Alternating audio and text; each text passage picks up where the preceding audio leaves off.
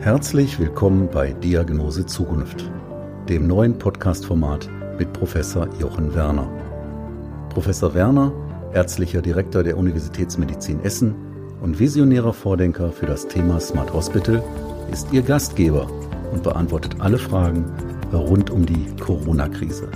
Alleine und mit Fachexperten. Seien Sie dabei.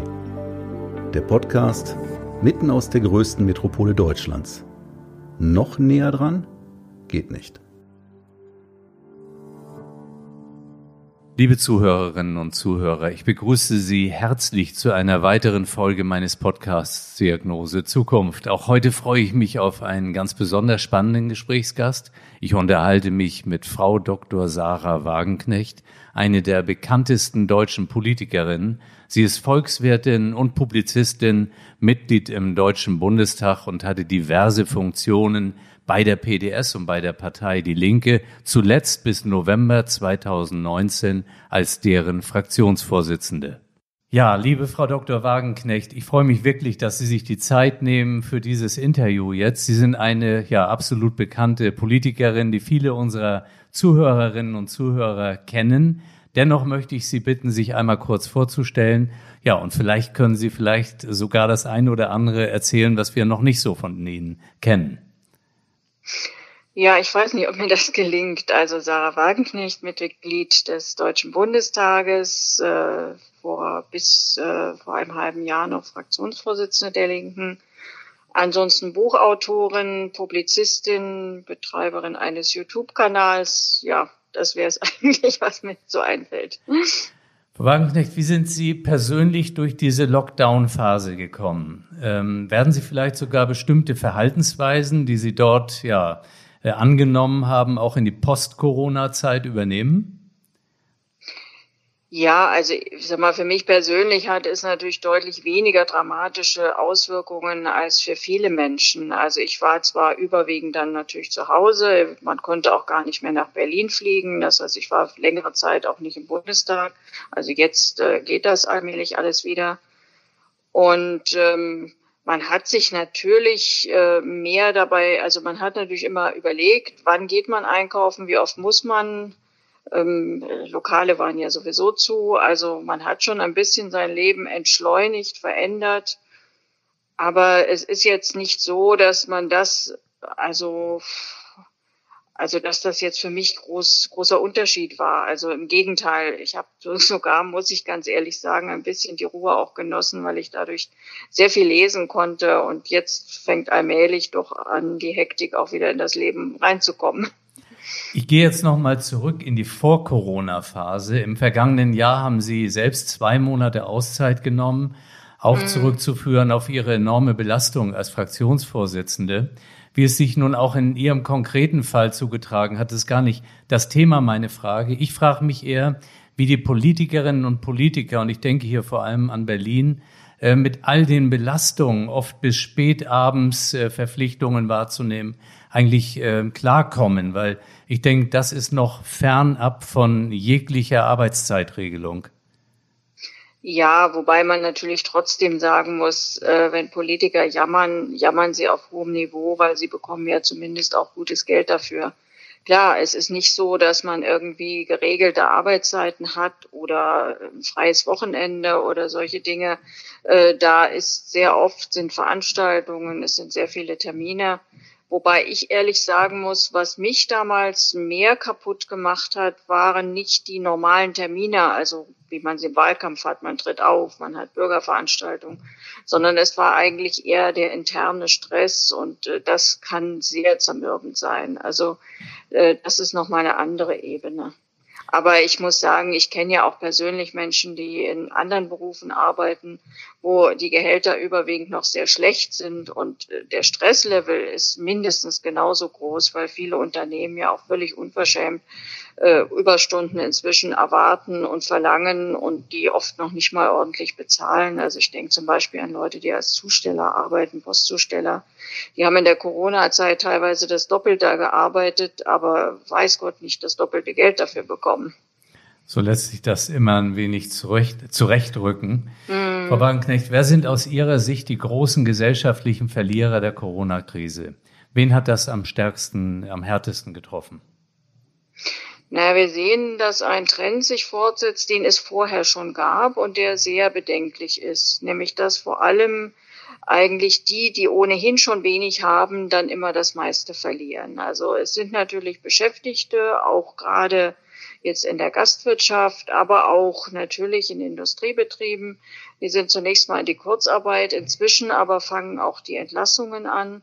Wir haben kleine Selbstständige, Solo-Selbstständige, Freiberufler, die haben auch vom Staat so gut wie gar nichts bekommen. Also Freiberufler werden auf Hartz IV verwiesen, wenn ihnen jetzt das komplette Einkommen weggebrochen ist. Und das gilt ja für viele, also gerade auch Kulturschaffende, die davon leben, dass sie vor Menschen auftreten. Also das ist ja äh, völlig normal. Auch Menschen, die in Orchestern spielen, die in Theatern spielen und denen ist ja jetzt über Monate das Einkommen völlig zerstört worden und der Staat kümmert sich überhaupt nicht darum. Also er hat große Budgets jetzt aktiviert, also auch um große Unternehmen zu retten. Und das ist sicherlich im Einzelfall nicht überall falsch. Auch da geht es ja letztlich auch um Arbeitsplätze. Aber dass man die, die Schwächeren, die auch keine starke Lobby haben, so im Stich lässt, finde ich wirklich unmöglich. Was ja auch immer wieder im Fokus der Diskussion ist, das ist quasi die Situation in der Krankenpflege. Ähm, mhm. Sie engagieren sich mit Blick auf diesen Pflegenotstand äh, schon seit langer Zeit immer wieder für die Pflegekräfte. Meine Frage ist jetzt, ob diese gerade jetzt wieder, nachdem sie, ja, ich sag schon, auch öffentlich beklatscht wurden, wieder aus dem Fokus geraten. Zum einen geht es dabei natürlich um den Pflegenotstand insgesamt. Zum anderen geht es aber auch um diejenigen Pflegekräfte, die eben auf den ausgewiesenen Covid-Stationen, den Infektions- und Intensivstationen gearbeitet haben, dies ohne Impfschutz bei Patienten mit einer vollkommen unbekannten Erkrankung und letztlich, das habe ich immer wieder rückgemeldet bekommen, auch auf eine Anerkennungsprämie gehofft hatten. Ja, ich finde den Umgang mit den Pflegekräften wirklich, äh, also das ist ein Politikversagen sondergleichen. Also das ist auch eine unglaubliche Heuchelei gewesen. Also ich kann mich noch erinnern, auch im Bundestag hat dann die Kanzlerin irgendwie Danke gesagt und alle haben geklatscht und waren begeistert, äh, ob ihrer, ihrer äh, großen Dankbarkeit, also für die Pflegekräfte. Und am Ende kam das Einzige, was dabei rüberkam, war für Altenpfleger ein kleiner Bonus, der aber auch, also der, sag mal, das Gehalt, das niedrige Gehalt ja nun wirklich nicht sonderlich äh, ausgleicht. Und gerade Menschen, also da muss ich sagen, habe ich auch höchsten Respekt, die jetzt wirklich sich selber in Gefahr begeben haben in diesen Corona-Stationen, äh, die sind bisher völlig leer ausgegangen. Und ich meine, es ist ja schon so, es gab ja Fälle, also ich habe zum Beispiel über einen, der ist ja dann auch im Spiegel berichtet worden, aber es gab ja, gar, es gab ja sehr viel mehr.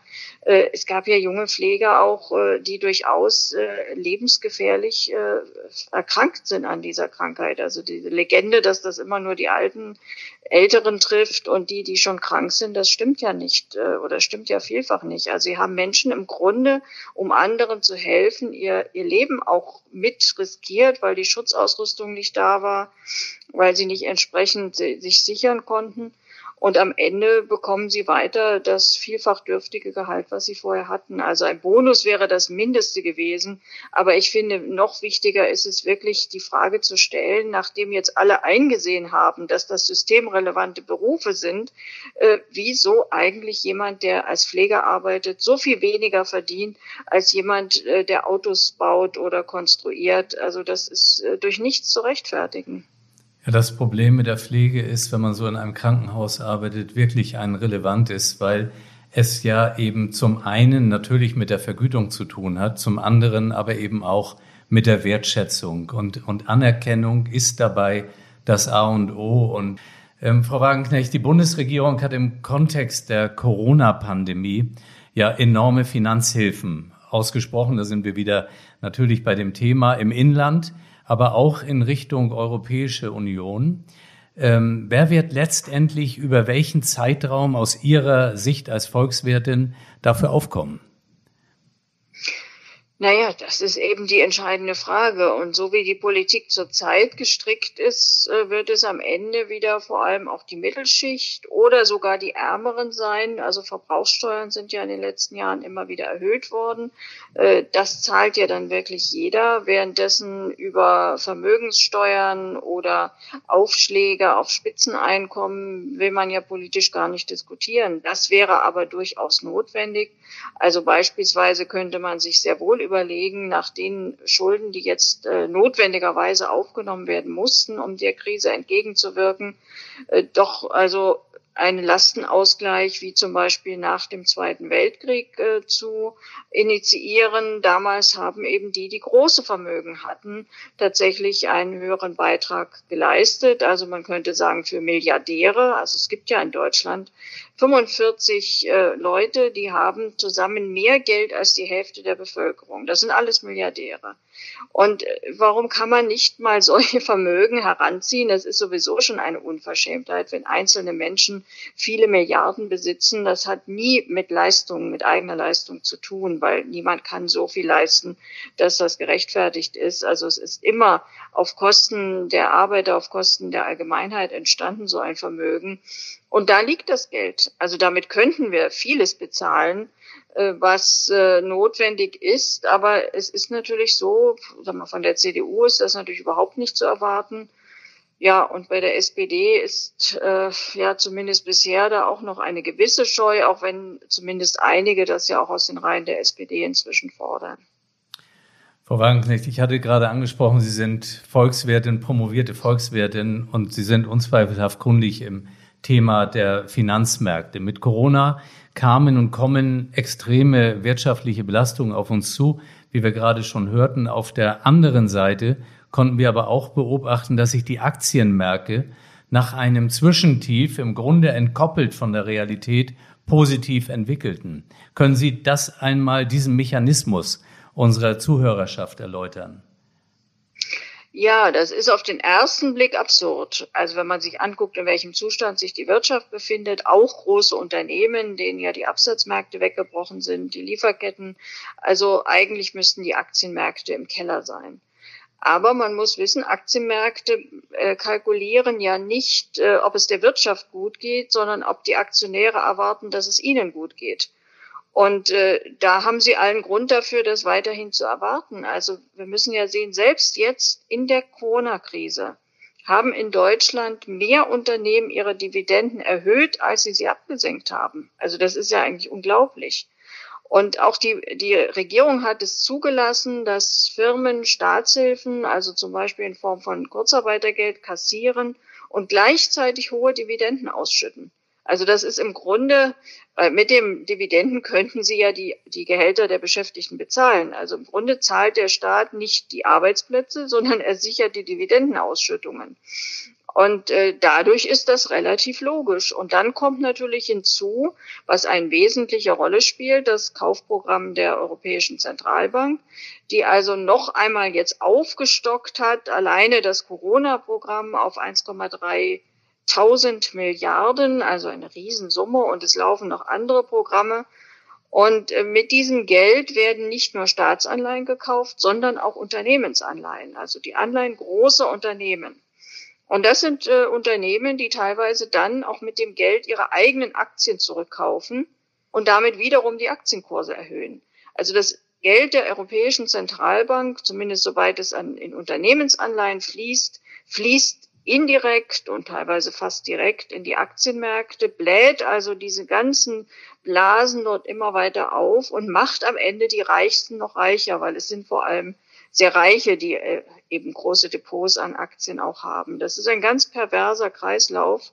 Und er zeigt eigentlich, das ist das äh, Wichtige dabei, er zeigt, dass, also wer zurzeit überhaupt nicht leidet, also wer eigentlich auch bei der Krise nichts verloren hat. Es gibt ja auch Studien, dass zum Beispiel auch in den USA die Milliardäre in der Krise, in der Corona-Krise nochmal um hunderte Milliarden reicher geworden sind. Das betrifft dort vor allem natürlich auch die Silicon Valley Unternehmen, also so Unternehmen wie Amazon.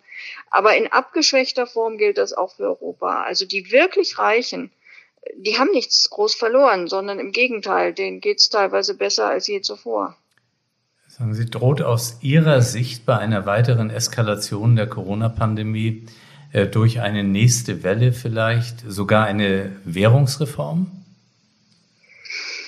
Naja, die Frage ist ja, ob der Euro so funktioniert, wie er jetzt funktioniert. Also ich finde, man muss alles tun, dass nicht am Ende eine Währungsreform herauskommt, die die Mittelschicht enteignet. Und äh, dafür brauchen wir allerdings gar nicht unbedingt eine Währungsreform, sondern teilweise läuft das schleichend ja schon jetzt. Also mit diesen Nullzinsen äh, ist es ja so, dass die Inflationsrate auf jeden Fall höher ist als der Zinssatz, den ein Normalbürger mit seinem Sparkonto, also wenn er ein sicheres eine sichere Anlage haben will, äh, als der Zinssatz, den er bekommt. Das ist ja schon eine schleichende äh, Enteignung. Und wir haben tatsächlich immer größere Probleme im Finanzsystem. Das muss man sehen.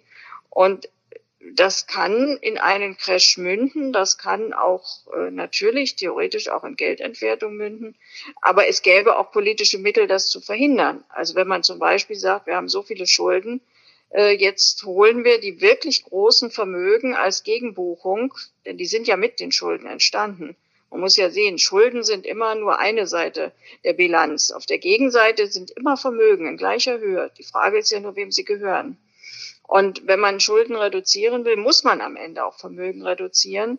Aber man muss nicht die Vermögen der Mittelschicht reduzieren. Man kann ja auch mal das Rückgrat haben, an die Vermögen der wirklich Großen ranzugehen. Und dann wäre eine Restrukturierung der Schulden, also sprich ein Abtragen dieser ganzen Blasen möglich, ohne dass es die kleinen Leute oder eben die Mittelschicht trifft. Ein Aspekt meines Podcasts befasst sich mit dem großen Thema der Digitalisierung und hier natürlich mit der Notwendigkeit der deutlich stärkeren Digitalisierung des Gesundheitswesens. Sie sind lange in der Politik äh, tätig. Was ist aus Ihrer Sicht die Erklärung dafür, dass Deutschland das Innovationspotenzial Digitalisierung eigentlich nicht erkannt oder zumindest nicht frühzeitig aufgegriffen hat? Naja, das Problem ist, also ich würde nicht so pauschal sagen, wir müssen das Gesundheitssystem digitalisieren. Die Frage ist ja, was genau digitalisiert wird und wo genau die Daten gespeichert werden. Und äh, es gab ja immer wieder auch mit der Gesundheitskarte Vorstöße, wo es am Ende zentrale Datenregister gegeben hätte. So, und da ist natürlich ein Problem. Also erstmal, über welche Unternehmen wird das abgewickelt? Wo gehen die Daten hin? Wer hat Zugriff darauf? Was kann damit an Missbrauch betrieben werden? Da, dadurch gab es immer wieder Widerstände.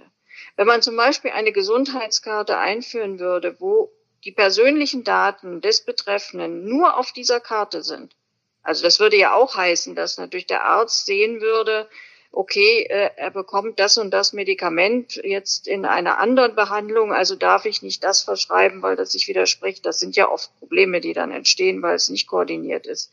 Aber die Daten nur auf der Karte bleiben und nicht irgendwo zentral, dann wäre es gut. Aber es gab eben immer wieder, und das ist ja tatsächlich auch das, was die großen Silicon Valley Unternehmen betreiben, äh, dass sie also, sie wollen ja alle Daten von allen Menschen, alles am liebsten äh, Zugriff darauf haben und auch Gesundheitsdaten sind hochbegehrte Daten und sind natürlich, wenn sie in die falschen Hände kommen, auch hochgefährlich, weil das äh, ist ja jetzt schon so, dass natürlich äh, auch Handel mit Daten stattfindet. Und äh, wenn zum Beispiel Arbeitgeber Möglichkeiten haben, sich Gesundheitsdaten über, sei es auch halblegale Wege, also legal wird das ja nie sein, aber es ist durchaus denkbar, auf solche Daten Zugriff zu nehmen, dass das dann Bewerbungsunterlagen oder ähnliches oder Bewerbungsvorgänge beeinflusst, das ist gefährlich. Und ich glaube, dieser Konflikt, zwischen Zentralisierung und dezentraler Speicherung, äh, der ist bisher nicht gelöst und der hat dazu geführt, dass immer wieder auch berechtigt gegen die Projekte, die die Politik hatte, auch bezogen auf Digitalisierung natürlich auch Widerspruch angemeldet wurde. Das ist ja ein Riesenthema. Wir sind selbst damit äh, befasst und da lässt sich natürlich viel zu sagen, auch aus Sicht des Patienten, wie wichtig es natürlich ist, dass ähm, für den Patienten die Daten schon im Zugriff auch sind, weil der Patient am Schluss davon wiederum profitieren kann. Und das geht dann doch über die Gesundheitskarte hinaus. Aber ich wollte eigentlich noch mehr auf die, ja, wie nenne ich es jetzt mal, generelle äh, Digitalisierungsinitiative eines Landes eben hingehen. Wenn man äh, das im internationalen Vergleich sieht, da gibt es ja auch diese Studien zu, wo Deutschland dann, ich sag mal, auf den, letzten, auf den hinteren Plätzen ist. Ähm, wann, wann hat sich das abgespielt, dass irgendwann ja der, der quasi Zug verpasst wurde, Digitalisierung? Ja, wir haben in Europa generell den Zug verpasst, eigentlich eigene öffentliche Angebote zu machen. Also ich finde es falsch, dass wir quasi die großen Plattformen, die ja überwiegend eben aus den USA kommen und äh, die auf jeden Fall problematisch sind in ihrem Datenumgang, äh, dass wir denen quasi auch in Europa mehr und mehr die Tür öffnen. Sondern äh, ich finde, wir müssen eigene Angebote haben und ich finde, es müssen öffentlich transparente Angebote sein, also auch in öffentlicher Trägerschaft und natürlich äh, sozusagen transparent im Sinne, äh, dass man weiß, äh, was dort tatsächlich gespeichert wird und was eben auch nicht gespeichert werden darf. Weil das ist eine zentrale Infrastruktur. Also das haben wir jetzt ja gerade in der Krise gemerkt. Also immer mehr Menschen nutzen Videokonferenzen, teilweise ist der Unterricht über Online-Tools gelaufen. Und diese Hebel, die dafür genutzt werden, das ist dann sozusagen, die werden dann von Google, von Microsoft oder in der Cloud von Amazon bereitgestellt. Und das ist genau das, was wir verhindern müssen. Das heißt, wir brauchen eigene Angebote. Das kann man aber nur bekommen, wenn die Staaten daran Geld äh, investieren. Das hat übrigens auch der US-Staat gemacht. Also Silicon Valley ist kein marktwirtschaftlicher Erfolg, sondern ein, auch ein, einer große, ein Ergebnis großer staatlicher Investitionen. Das wird immer so vergessen, wenn dann darüber geredet wird, äh, so ungefähr, die haben das in der Garage gegründet. Das stimmt nicht. Da ist sehr viel staatliches Geld geflossen. Und das hat Europa nicht gemacht. Und das ist der Fehler. Und der muss irgendwann aber ausgeglichen werden, weil sonst wird unser gesamtes Privatleben irgendwann von wenigen großen Datenmonopolisten äh, ausspioniert und äh, mit unseren Daten Schindluder getrieben. Das findet ja heute schon statt. Zum Ende meines Podcasts bitte ich den Gast immer um einige Worte an unsere Zuhörerschaft und in Ihrem Fall vielleicht aus Sicht einer leidenschaftlichen Politikerin an den Teil der Jugend, der sich nicht so sehr für gesellschaftspolitische Themen interessiert. Wie können die dafür begeistert werden? Ja, ich glaube, jeder muss sich fragen, welchen Anteil auch die Art, wie die Gesellschaft aufgestellt ist, für sein eigenes Leben hat. Und der ist ja doch sehr hoch. Also es ist ja heute schon so, dass junge Menschen, selbst wenn sie Abitur haben, selbst wenn sie ein Studium erfolgreich absolviert haben, noch lange nicht, also halbwegs sicher sein können, dass sie ein Leben also auch nur in ja, einem gewissen soliden Wohlstand führen können. Es gibt immer mehr unsichere Jobs und wer schon sozusagen vielleicht kein Studium hat oder gar kein Abitur, der ist geradezu auf Niedriglohnbeschäftigung programmiert. Und das muss, muss ja so nicht sein. Und deswegen finde ich, sollte jeder auch aus seiner eigenen Interessenlage heraus sich schon angucken, was machen eigentlich diese Politiker, äh, warum, warum werden immer wieder Parteien gewählt, die am Ende doch eine Politik machen, die sich gegen die Interessen der Mehrheit richtet. Und ich würde mir sehr wünschen, wir haben ja jetzt vor, voriges Jahr, vor anderthalb Jahren, diese Bewegung Friday for Future erlebt von jungen Leuten, die sich für Klima engagiert haben ich finde, wir brauchen so eine Bewegung auch für eine soziale Wende, also für eine sozialere Gesellschaft, für eine Gesellschaft, die wirklich äh, soziale Sicherheit und Zusammenhalt schafft. Das ist politisch möglich. Es ist eine Lüge zu sagen, das sei im Zeitalter der Globalisierung und der Digitalisierung alles nicht mehr möglich. Das ist völliger Unsinn. Natürlich können wir, wir entscheiden über unsere Verhältnisse und über unsere Gesellschaft. Aber das ist alleine in Berlin im Bundestag nicht zu regeln. Da muss es gesellschaftlichen Druck geben. Und den würde ich mir wirklich sehr wünschen. Wo sehen Sie die Europäische Union in fünf oder vielleicht besser zehn Jahren? Das ist schwer zu sagen. Entweder schaffen es die europäischen Regierungen, sich zu einer anderen Politik aufzuraffen, also auch äh, einer stärker sozial ausgerichteten Politik, Ich glaube, dass man dann auch die Europäische Union ganz anders gestalten muss. Also nicht nur als großen Markt, der vor allem Lohndrückerei ermöglicht und äh, schlechte Arbeitsverhältnisse, sondern wirklich auch als ein Gewinn für, für viele Menschen, äh, wo sie spüren, also das verbessert ihre Lebensverhältnisse. Das ist ja heute nicht der Fall. Wenn es so eine Veränderung nicht gibt, dann fürchte ich, wird äh, der Zerfall der Europäischen Union, der jetzt mit dem Austritt Großbritanniens ja irgendwo begonnen hat, sich fortsetzen. Und der nächste Kandidat wäre beispielsweise Italien, sollte dort äh, nach der nächsten Wahl der Ministerpräsident dann Salvini heißen, wird dieses Land mindestens den Euro, wahrscheinlich sogar die EU verlassen. Also das ist keine Perspektive, die ich mir wünsche, aber sie ist zumindest aktuell mindestens genauso wahrscheinlich wie, wie der positive Aufbruch. Aber es hängt von uns allen ab, was, was am Ende sich durchsetzt. Liebe Frau Wagenknecht, ich danke Ihnen vielmals für Ihre Zeit, für all die Informationen und Einschätzungen. Das polarisiert natürlich, aber dazu ist ja auch ein solcher Podcast da, um äh, eben diese ganz verschiedenen Meinungen zu äh, hören. Ich wünsche Ihnen auf jeden Fall alles Gute, dass Sie ganz lange gesund bleiben und nochmals herzlichen Dank. Sehr gerne und vielen Dank auch von meiner Seite für das Gespräch. Bleiben oder werden Sie rasch gesund? Wir füreinander und Chance Corona sind meine beiden Hashtags zur Verabschiedung. Ihnen und Ihren Lieben alles Gute, Ihr Jochen Werner.